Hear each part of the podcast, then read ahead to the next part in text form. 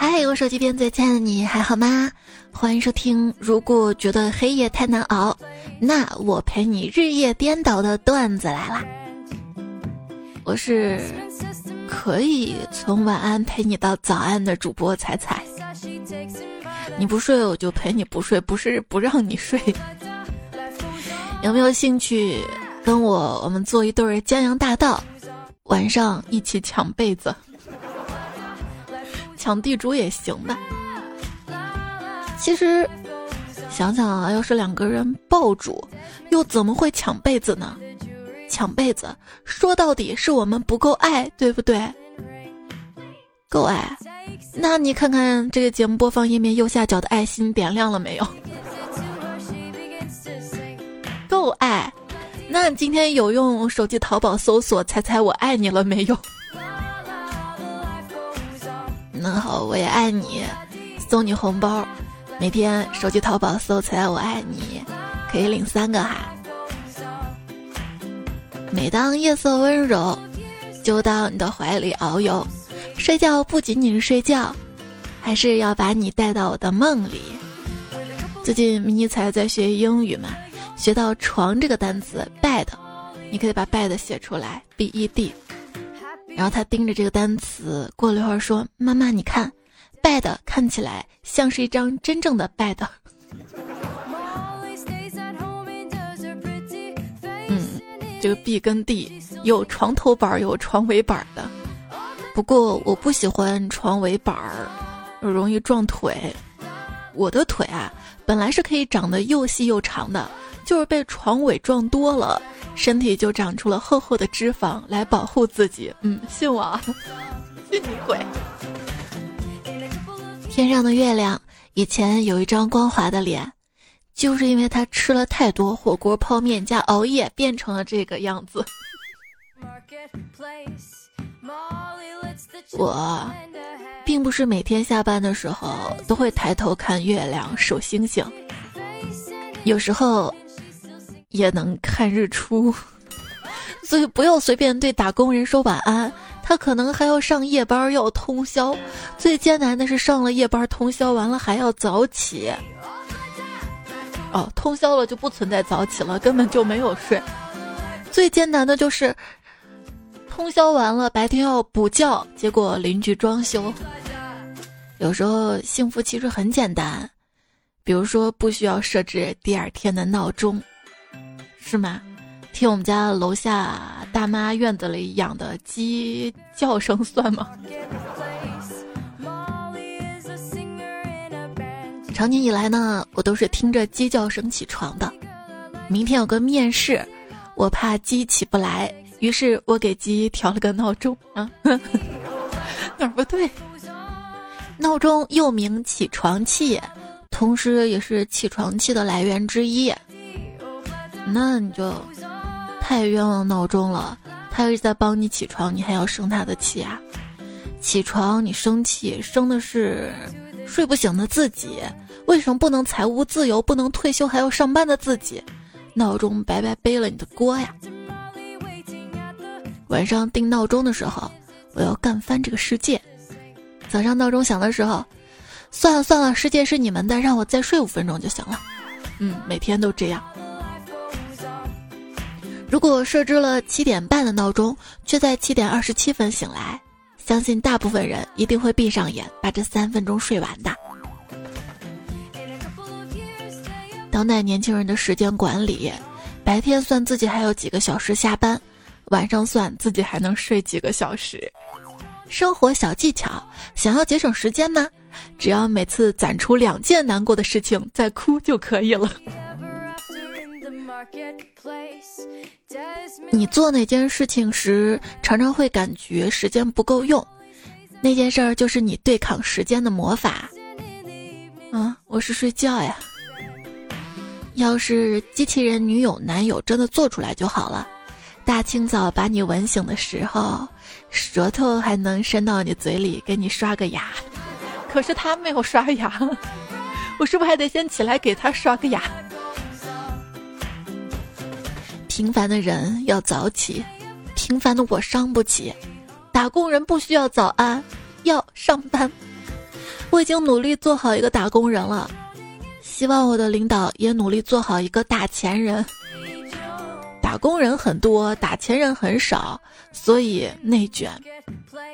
现如今还有很多人没有弄清楚内卷到底是啥，甚至到底是读内卷还是内卷都不知道。我也不知道，因为我看好多视频，有人读内卷，有人读内卷。内卷的理解可能就是特别疲倦吧。内卷呢，可以理解成压缩时间、压缩空间，就像硬生生卷起来一样。我觉得这个词儿发明特别好。我是不是也可以发明个衍生词？职场上的内卷，我们可以叫直卷。今年过度使用导致尴尬的词语，一个是内卷，一个是共情。嗯，共情好强。尴尬的，我给你抓出一套复式旋转楼梯。复式旋转楼梯应该是上卷吧？啊，我不要上卷，我就要内卷啊！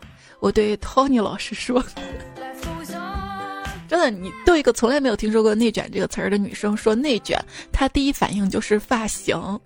而我呀，我第一反应就是卷饼，把熏肉火腿往饼里卷，土豆丝、黄瓜丝往内卷。独自睡觉在被子内卷的我，多想跟你互卷。如何判断内卷？需要同时满足两点。第一点是靠压榨自己来获得少量的竞争优势，第二点是明明有更好的选择，非要一条路走到黑。我就在琢磨，如果真的有更好的选择，又为什么会卷？为何会出现内卷化？实在是因为没办法。有些打工人既不是给自己打工，也不是给老板打工，而是每天勤勤恳恳在帮同事打工，替同事分摊工作，给同事收拾烂摊子，还为同事背锅。你说啥能干都帮同事干了，却不能帮同事领工资。有时候真想辞职一走了之，把我手上活都给你们，让你们也受受。但是又害怕辞职了找不到其他的工作，闲得无所事事。对，没有钱没关系，我最怕闲下来，真的。一些人总是没事儿做，一些事儿总是没人做，没事儿做的人总不愿意干没人做的事儿，没事儿做的人总是没事儿做，做事儿人总有做不完的事儿，没事儿总是盯着干事儿的。对干事儿人做事儿评头论足挑毛病，结果是干事儿的往往做不成事儿，做不好事儿。有些人专心致志埋头干事儿，有些人无所事事却总爱无事生事儿。你知道吗？公司规定的工资保密制度其实是一种保护机制。如果你知道自己是赚的最少的，那你还有新工作？你还愿意再帮同事工作？将心比心，薪水的心，是找不痛快的快捷方式。表扬了指鹿为马的，提拔溜须拍马的，辛苦了做牛做马的，整惨了单枪匹马的。老板总是要求员工有思想啊，可是当他的员工一旦有了思想，老板却说：“好好干活，不要胡思乱想。”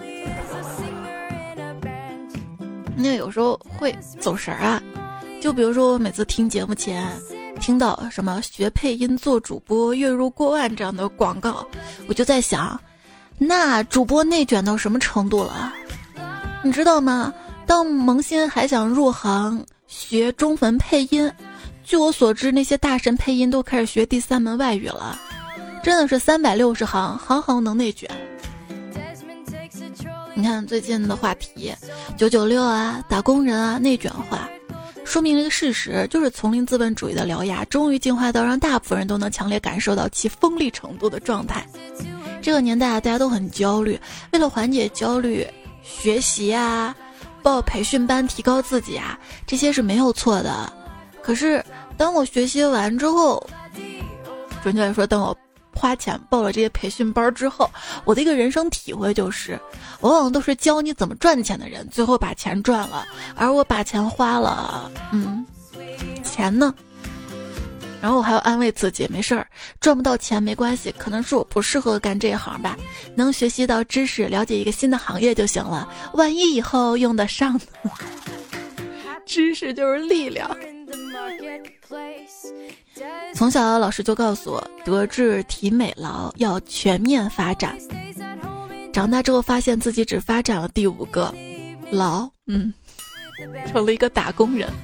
想想是，上过美术课不一定能成为画家，上过音乐课不一定能成为音乐家，还是劳动课最划算。大家好好上，看最后都成了劳动人，劳动最光荣。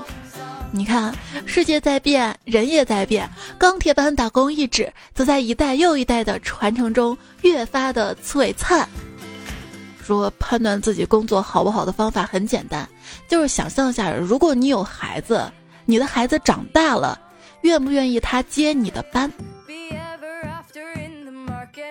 哎，我还想到我爸以前经常跟我说，说毕业了就到他的商店里打工。然后就等他老了，我当这个商店的老板。他的这个店呢是卖玻璃的。后来很长段时间我都在琢磨，为什么我爸觉得我适合卖玻璃呢？大概是因为我有一颗玻璃心，我能为自己代言吧。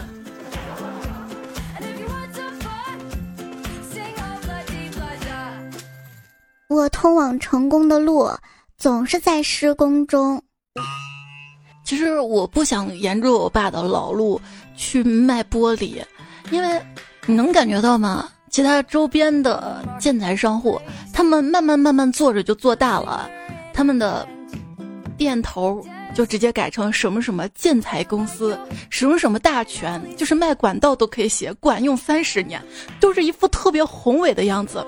但是不管我们家生意做的再好再大，他们一来就是玻璃店。回骗我女子，而且我觉得卖玻璃，它是需要财的，你知道吗？就是一直觉得爸爸妈妈很辛苦做体力活，到我这儿了，我几何不好，你知道吧？老是浪费。我爸觉得，哎，算了，你不是这块料，废料做多了，我就成了一个废料，是不是？那时候我跟我爸说，爸。我想做名保安。我爸说：“你能不能有点出息啊？”我想了想说：“那我当保安队长。”他说：“嗯，这还差不多。”曾梦想仗剑走天涯，后来手机没电，不去了。妹子对土豪说：“大叔，人家不想努力了。”来，叔养你。帅哥对富婆说：“姐，我不想努力了。”富婆说：“嗯，姐养你。”我在网上发表说：“我不想努力了。”网友们看到说：“我们也是，我们也是。”你说，如果我把洗澡用的那个浴球弄丢了之后会怎么样呢？大概会变得无欲无求吧。好冷啊！洗完澡会冷的，尤其是这个季节，对不对？人生要是不思进取，那和无忧无虑有什么区别？曾经想要 KO 生活的我，现在只敢对生活说 OK。我的特长：知难而退，半途而废，吃喝玩乐，熬夜不睡。其实想想，熬夜不睡，至少说明对生活，哪怕是生活当中的一部分，追剧啊、游戏什么的，还没有感觉到厌倦吧。人活着有骨气，即便是个辣鸡，也要做美味的香辣鸡。没想到我都这么大了。偶尔在家点个外卖还得偷偷摸摸的，要不然最近五年内，如果我有个头疼脑热的，我爸妈都会认为我是天天吃外卖吃的。以前啊，判断家饭店好不好吃要观察，比如说判断家店的猪脚饭好不好吃，那你就得去档口看他们家师傅剁猪脚，如果刀法娴熟，手速很快，甚至有点担心师傅会切到手，那味道就不会差。因为只有日售千份的店才能养出最快的刀手。这刀削面是这样的，这天儿冷的，风一刮，出门刮着头，感觉自己就是个刀削面。对，以前判断一家饭店好不好吃，你要用心的去观察。现在啊，你只要看销量跟评价就行了。众所周知，绳子是螃蟹的嫁妆，越吸水的绳子嫁妆越高。还说前两天我兑换了一份大闸蟹嘛，直接寄到了爷爷奶奶家，但他们老人可能之前也没有收到过这种活的螃蟹吧。也许不知道，等我第二天去爷爷奶奶家的时候，发现果然包装还没有拆，赶紧打开检查，死了两只螃蟹。我知道死的大闸蟹就不能吃了嘛，因为你不知道它什么时候死的，可能会产生细菌啥的，吃了比较危险。我就跟爷爷说这个不能吃了，但我爷爷是一个艰苦朴素、勤俭节约的人，他就觉得这食物是不能浪费的。一定要吃，他年纪大了要吃出问题怎么办呀？但是扔了吧他又不让，所以我只好吃了。但我吃的比较糙，我也怕吃出问题。哎，当时跟爷爷还吵架，爷爷就说了：“那你到饭店去点个大闸蟹的话，你哪知道人家是拿死的还是活的螃蟹给你蒸的？” 哎呀，说不过说不过。但是等我第二天回想起来的时候。我就特别后悔，我当时应该这样怼，我应该说：“那你在饭店吃出问题了，人家给赔；可是你在家里呢。”啊，扯远了。有一个客人呢，他在饭店点菜，点了一份王八，他想捉弄下厨师，于是就说：“这王八做的真好吃。”厨师想了想说：“是啊，王八都爱吃。”嗯，你说。是对自己做的菜有多自信，才能让一个饭店连 WiFi 都没有？我们家楼下的那个沙县也没 WiFi 啊。沙县是挺好吃的，楼下包子店也好吃，包子两块钱一个。迷你彩他拿了六块钱，要买三个包子，老板为什么不卖给他呢？是因为他年龄小，不是，是因为包子还没熟。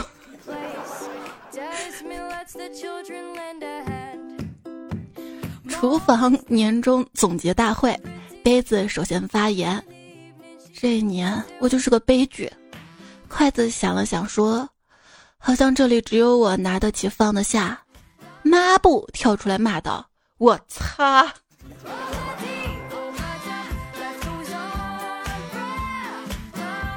小炒肉配米饭，剁椒鱼头也很赞。像我吧，就比较喜欢吃剁椒鱼头，尤其是那个鱼肉吃完再拌上面，美滋滋的。然而我老公呢，他喜欢吃什么？他喜欢吃红烧鱼。他就觉得红烧鱼那个汤汁浇到米饭上好吃，我俩就吃不到一块儿去嘛。那天我们俩就吵架，我说剁椒鱼头好吃，他说红烧鱼好吃，吵吵到最后闹到社区委员会了，大妈就为我们调解嘛。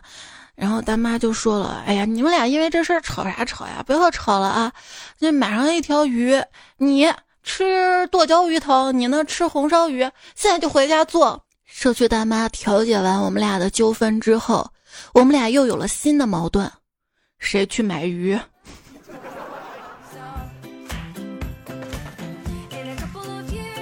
要不去钓鱼吧？一位领导跟部下去钓鱼，钓了很久都没有收获，部下却钓上了不少鱼，领导面儿挂不住啊！部下看透他的心思，便拍马屁道：“这里的鱼啊，都是乡巴佬，没见过大世面。”啊领导问：“何以见得？”如果见过大世面，为什么还怕领导接见？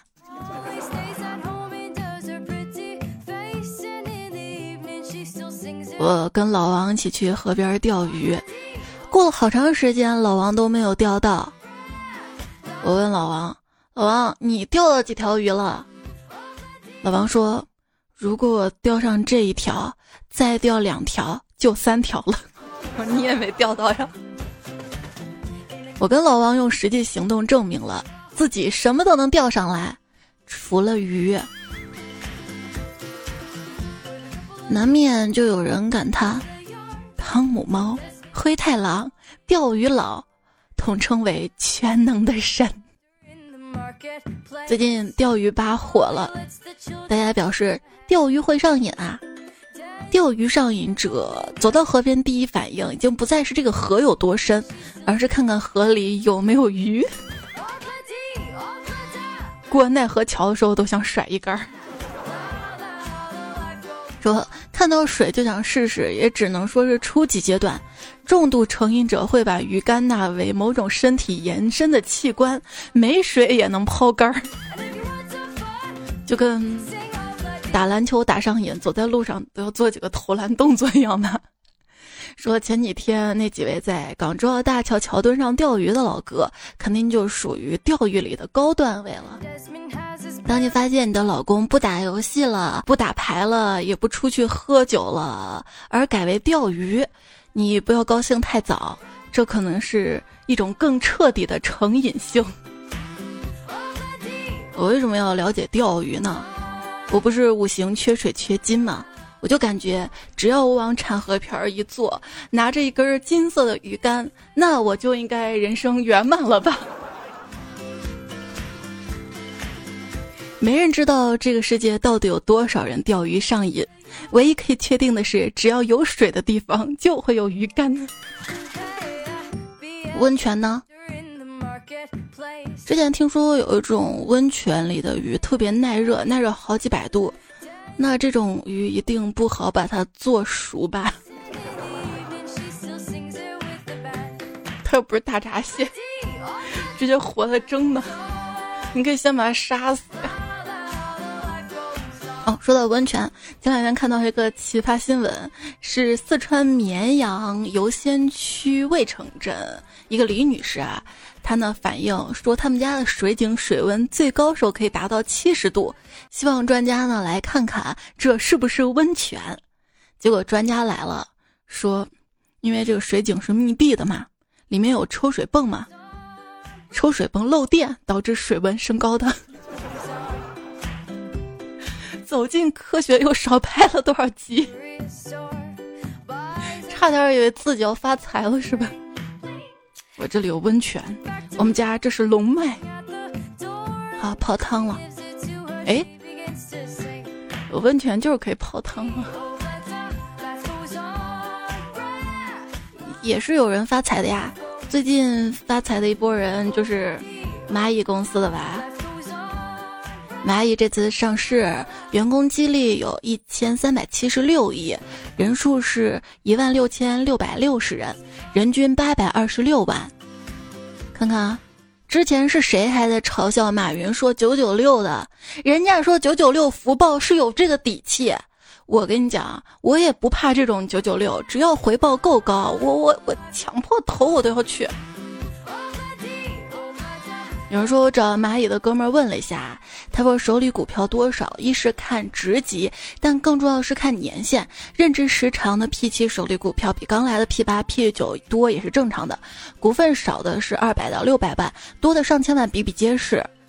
我问这位，他有两千多，不过他们股票变现之后要交很高的税，小一半吧，纯到手没有那么多。真正厉害的是效力多年的高等级大佬，全是亿万富翁。杭州有点厉害，坐拥中国市值第一和第三的公司，还都是民企，财富大量分配在管理层跟员工手里。是啊，想想也是，我们都会用淘宝、支付宝，对吧？那我们是不是也是间接交了阿里税啊？你的税都交到哪里了呢？就比如说我吧，我的工作收入主要是两块，一块是我在喜马拉雅上做主播，那么我这一块的收入。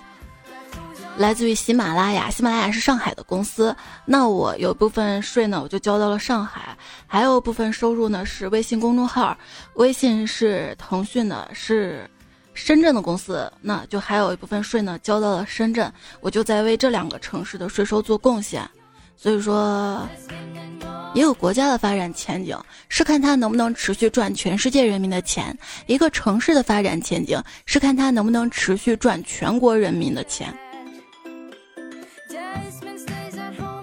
呃，顺便跟大家说一下，我的节目呢是在喜马拉雅 APP 上更新的。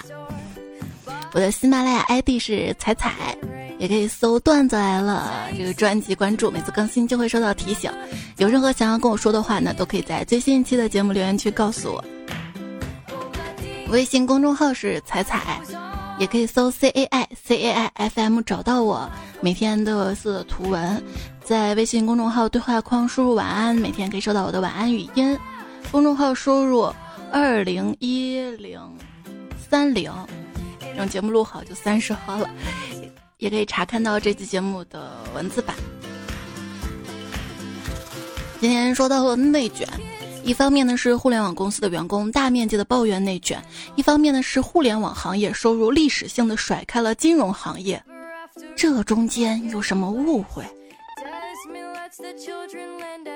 有些互联网公司呢，因为做的特别好，别人就会模仿，不，这也叫恶意攀附。有个 A P P 叫滴滴打球，恶意攀附滴滴商标，被判赔七十万。所以之前还有网友开玩笑说要开发个滴滴拉屎啥的，别啊，就我自己想名字。那今日油条呢？今日油条不一样啊，今日这个词儿算是通用词儿。今天早上去买油条，老板，这油条多少钱一根啊？啊。原价二百零八块，今天搞活动九十八块。看你长得漂亮，就收你三块吧。这么会做生意的，嗯，一吃完油条就感觉满足了，就有时候觉得自己那种深层的匮乏感，来自于长期没让自己吃饱，吃喝很节制，享乐很节制，休息的很节制。有种妥协叫早睡，有种委屈叫早起。好人有好报是真的，我认真生活，努力成为一个好人，果不其然，马上就被生活好好报复了一顿。为什么会痛苦？听到一句话说，你的恶毒和善良都不够纯粹，所以会痛苦。你只是一个普通人，你身边的人大多数也都艰难辛苦。夜里痛哭都还好说，悄悄爬上楼顶又悄悄下来的也不是没有。你得记着，别人跟你一样脆弱，你也得记着，你跟别人一样坚强。没困住别人的泥沼，同样也困不住你。加油，奥利给！加油，打工人！你认为活着最大意义是什么？哎，来都来了，别动不动说自己这一年酸甜苦辣都尝过了。你真的尝过甜吗？你好好想想。够了，不要说了。要要开心啊！心理学家通过病例分析发现，生气一个小时造成的体力与精神消耗，相当于加班六个小时。所以更别在加班的时候让自己不开心了。之前在一本养生书中看到，调养身体要遵循呼吸、睡眠、饮食、环境的顺序。就是呼吸最大，下面是睡眠，下面是饮食，最后是环境。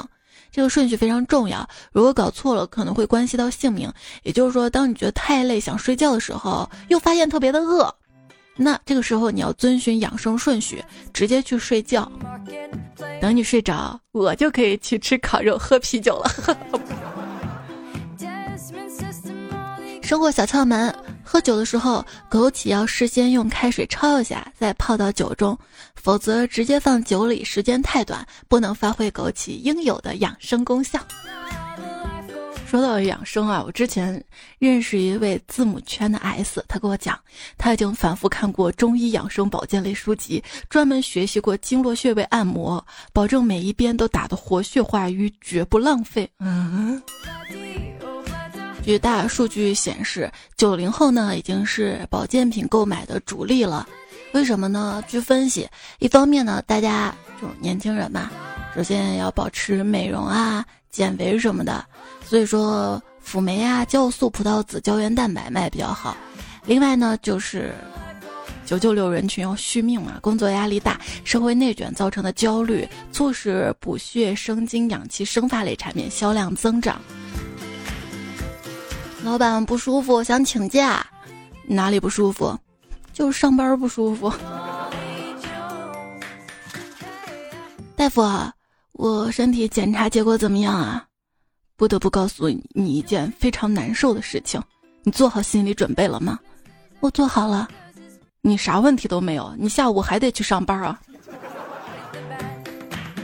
我发现环境真的能够影响人类的身体情况，比如说我在办公室经常头疼、腰疼、脖子疼，但是只要一回家躺床上，就哪儿哪儿也不疼了，并且精神百倍呢，手机还能再玩两个小时呢。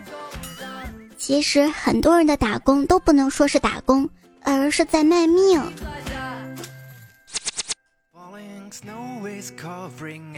之前我在公司就是一个普通员工嘛，坐到那儿小透明一个啊，结果居然有人来问我的职务，我当时紧张，就这我就我没啥职务，我就打杂，嗯，结果他说我是问你办公桌上养的这个植物是啥，挺好看的，他也想养。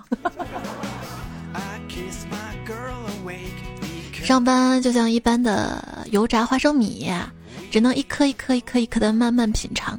当你吃烦了，想换一道其他耐吃的菜的时候，结果发现换上来的却是水煮花生米。工作是件无趣的事儿，若是前面再加个找，那就是无趣加无奈了。如果要是我开一家工作室，名字我都想好了，就叫“不用工作室”。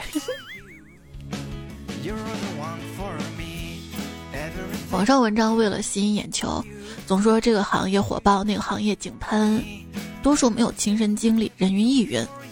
说实际上没有几个行业好的，就算好的行业，也是大把公司不赚钱的。你看外贸订单这么多，利润很好嘛，都被汇率跟原材料吃掉了。我每天跟许多商家聊天儿，反正我就是这个感觉，今年小老板都挺不容易的。那还是不开工作室了。还有人说我之前啊，在网上说过，国内的流通结构决定了大多数人的工作本质都是销售。不管你的工作内容是什么，乙方当然要百分百是销售，卖产品、卖观点、卖劳务；甲方大多数是销售，把自己卖给老板，争夺有限的资源跟注意力。嗯，本质上都是销售。那我，我帮着带货吧。帮着我们喜马拉雅战队，也帮着自己赢得一些些小小的奖金收益。大家也可以帮我吗？对，在手机淘宝搜索“猜猜我爱你”啊，一直在双十一前都可以领到红包，这个红包可以直接购物抵现。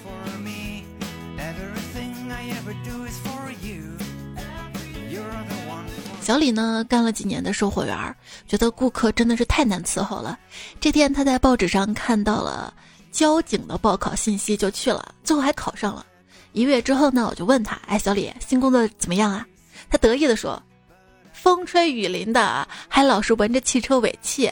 不过我很喜欢，因为现在我的顾客永远是错的。”那天实在没车了，上辆黑车，师傅车都超载了，要是被抓，你不怕扣分吗？师傅说扣分儿，那得有驾照才能扣啊。嗯嗯。最近网上有一个宝马车的司机飙车，后面还有个司机也是自曝自己在城市道路上飙车实在太危险了，在任何时候飙车都比较危险，生命只有一次，你不珍惜你的，你要考虑一下别人吧。希望大家都平平安安的。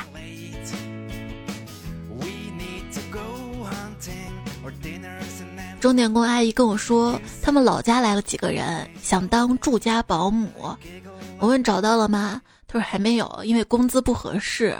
接着他愤愤地说：“四千块钱怎么能招到阿姨？四千块钱只能招到大学生。”嗯。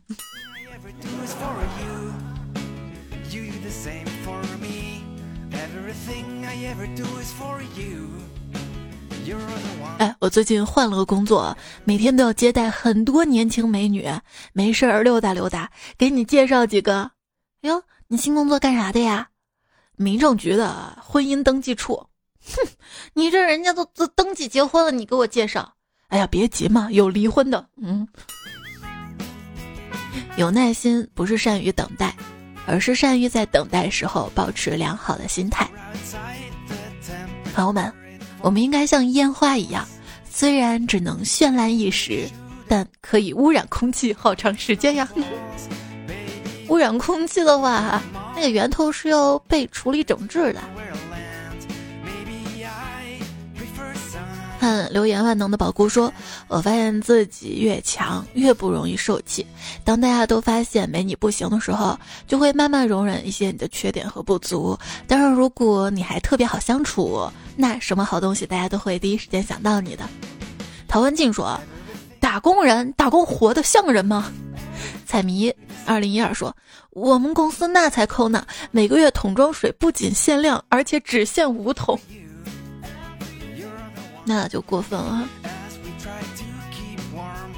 我之前都是在一些小的公司上班嘛。我第一次去喜马拉雅公司的时候，我当时还在想，为什么每个人的办公桌前都放着一盒抽纸啊？这是公司特有的仪式感跟要求吗？然后后来才知道这个公司有多好啊，他那个纸是可以免费领取的。不仅卫生纸可以免费领，再也不用就低三下四的在没带纸的时候问旁边桌同事：“哎，借张纸？” 不用免费的，水也是无限量的，还有咖啡，还有泡面是无限量的。永不言败说：“没有困难的工作，只要钱到位。”对，九九六是福报。一家两个磊说：“想起我们家宝宝汪汪队了，没有困难的工作，只有勇敢的狗狗。所以，我们我们彩票可不可以以后自称自己打工汪？出去别人都嘿早上好打工人，我说早上好打工汪，就知道嗯是个彩票。”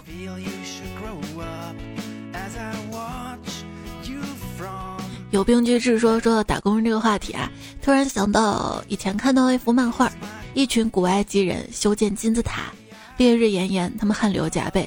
这个时候有一个满怀希望的工人对着金字塔说：“只要努力工作，总有一天我也能拥有自己的金字塔。”不知道为什么看到这张漫画突然很心酸，这张漫画突然一下让我明白什么叫做阶级，什么叫做无法跨越的阶级鸿沟。对，早几年我们还说，我们要升职加薪，当上 CEO，迎娶白富美来着的。他还说，加班文化再这样盛行下去，最后结果就是所有人都在上班时间摸鱼，把工作内容拖到加班时间做。上有政策，下有对策，真以为我们打工人这么好欺负的吗？看，有人摸鱼，有人钓鱼。还有人咸鱼。路过苏雨说干啥啥不行，摸鱼第一名。上班打瞌睡的有吗？我想问问，摸鱼不会挨打吧？这还是要好好工作嘛。至少现在你还有工作，对不对？也许你现在的工作正是别人渴望的、梦寐的。万能的宝姑说，打工程序员一枚，挨得起社会毒打，顶得住工作压力，还能一如既往的工作。每半年去面一次自己摸不到的岗位，知道自己哪儿不足不知。现在带着几个九五后、九八五名校出身的同事们工作，果然还是有代沟的。下属有空招呼一起玩儿。其实我喜欢打游戏、钓鱼、骑车、登山、射箭，甚至打游戏当年可是魔兽世界国服有头有脸的大佬。但是为了家，现在我只有一个爱好，就是学习。每 get 到一个新技能，就好像给老婆买了一个钻戒一样开心。和大家玩，那能呢？不是，你给老婆买了个钻戒，是你老婆开心。但是你 get 到一个新技能，你老婆可能没有得到一个钻戒那么开心。哎，管他呢。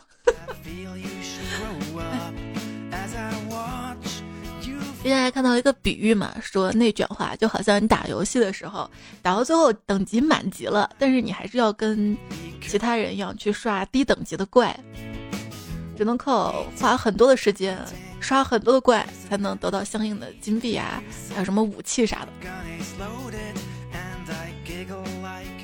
不知三的米娅说，一零二四是爱马仕的节日。哎呀，第一次听说这么有意思的说法。程序员也可以叫爱马仕，那要是不喜欢代码呢？我等着书店里面你出的新书啊，给我解释一下。木子微心说：初中时候老师说上了高中就好了，高中时老师说上大学就好了，大学一天两节课，可是两节课就是一上午呀。同指山河也可以出书了，太可优秀了。他说：“放养小孩是踩踩自己小时候吗？一个人消灭一只烤肥羊毫不压力，你可以把两期的内容结合起来，这个联想能力。”山上做喵说：“开学第一天，老师说，今天回家之后每个同学要买五三，就是五年高考三年模拟。如果没买，明天就站在教室外面。第二天，全班只有胖虎一个人站在教室外面。”老师说：“胖虎，你没买吗？”老师：“我家穷，别说五五道口三套房了，一套也买不起。”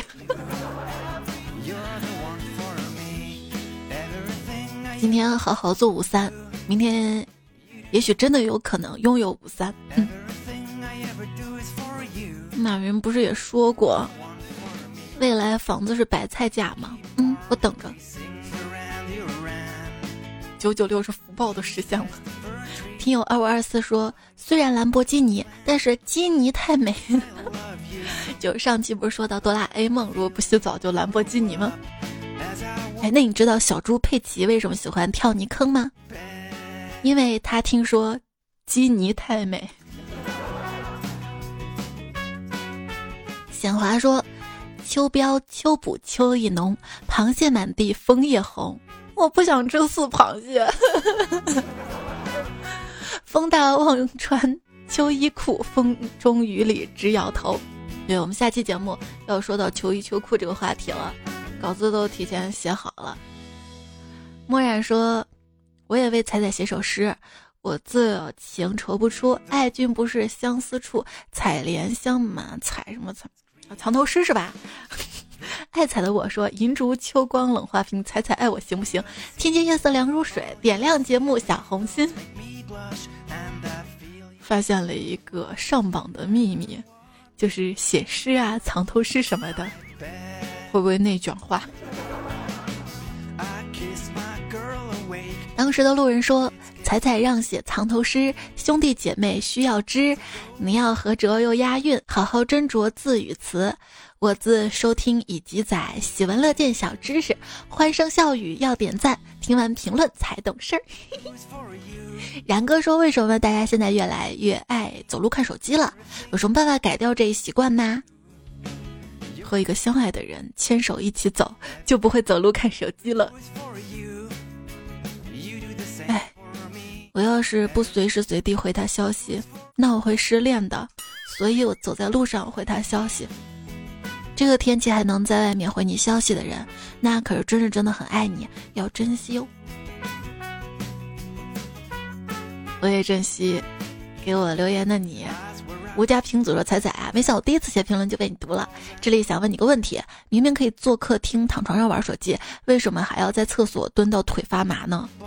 你别问我呀，我没有在厕所蹲到腿发麻呀，我家是坐便器，所以为什么会蹲到腿发麻？”因为家里没装坐便器，在马桶旁边放一个小凳子，如果你要坐太久的话，可以把脚踩到凳子上面，然后坐到那儿，就不会麻。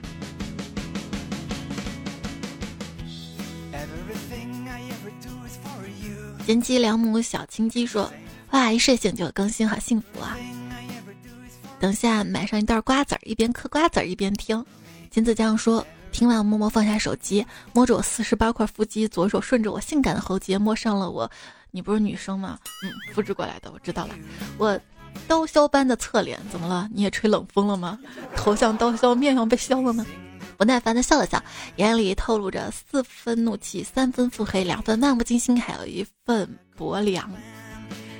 嘴角扯了扯，似笑非笑的轻喝道：“求翻。”翻翻翻！心悦君兮君不知。他说：“看了为啥不点赞？欲擒故纵招数烂。”还有马铃薯炒土豆说：“手机边嘴欠的你。”嗯，是上期吗？不会说话就少说两句。王彩必赞说：“我就不明白了，有些人一直用我的东西，有一天不让他用了，他还生我气，碰上这样的怎么搞？”对呀，一直都让我用你的，怎么不让我用了？狗子，你变了，你不爱我了，哼！问我怎么搞，我就是那种爱生气的呀。你每期都留，你怎么不留言了？哼，变了，不爱我了。昵称忠实听众一枚说，今天领导要求我们转发公司宣传链接到朋友圈，说不转发就扣年终奖。我差点想要跟领导说，要朋友圈广告费。仔细想想没敢说，毕竟工作不好找啊，信用卡还没还完呢。朋友圈有一个仅同事分组可见。这不是一个很好的功能吗？你试着设置一下。你看，其实我也是特别有分寸感一个人。我觉得你给我偷偷点个赞就可以了。其实我内心也希望你可以把我节目或者是微信公众号的文章发到朋友圈，但是我怕你问我要广告费，毕竟我又穷又抠的。谢谢大家留言，还有很多留言，我留到之后慢慢读啊。有一些大家留言特别好，我可以之后放在节目当中。还看到了彩彩脚丫子、星会下、小贝、G S 一二三四五、玻璃杯里的紫月亮，还有雷霆大不快，你们的留言。上期沙发张小鱼，明天 S S Y 录的杯杯冰仔。陶文静说。一个魔咒永远都会在闹钟响之前一分钟醒来，等它响，然后把它关掉。雨之说脑袋睡不着，于是我也睡不着。就是今天很多一句话的关于睡觉小段子，我都陆陆续穿插插在每天的晚安语音当中了。我每天熬夜不是有多想玩，只是想亲口对你说一声晚安。我只跟你说晚安。对别人只说睡了，晚安的意思啊，就是晚上我不在，你给我安分点啊。希望有一天我可以不用对着话筒跟你说晚安，不用在手机里打字跟你说晚安，你就在我身边，互卷。大家好好休息啊，快要周末了，休息的时候也不要想，哎呀，不得不休息了，或者。怀抱着愧疚的心情，不如去试着想，好不容易能休息了，一定要好好放松。不是说休息日一定要做一些有意义的事儿，怎么样？休息就是好好睡一觉，好好吃顿，不挺好的吗？希望你有好心情。下期我们再会啦，下期不会太远哈，哈哈，稿子都快写好了，拜拜。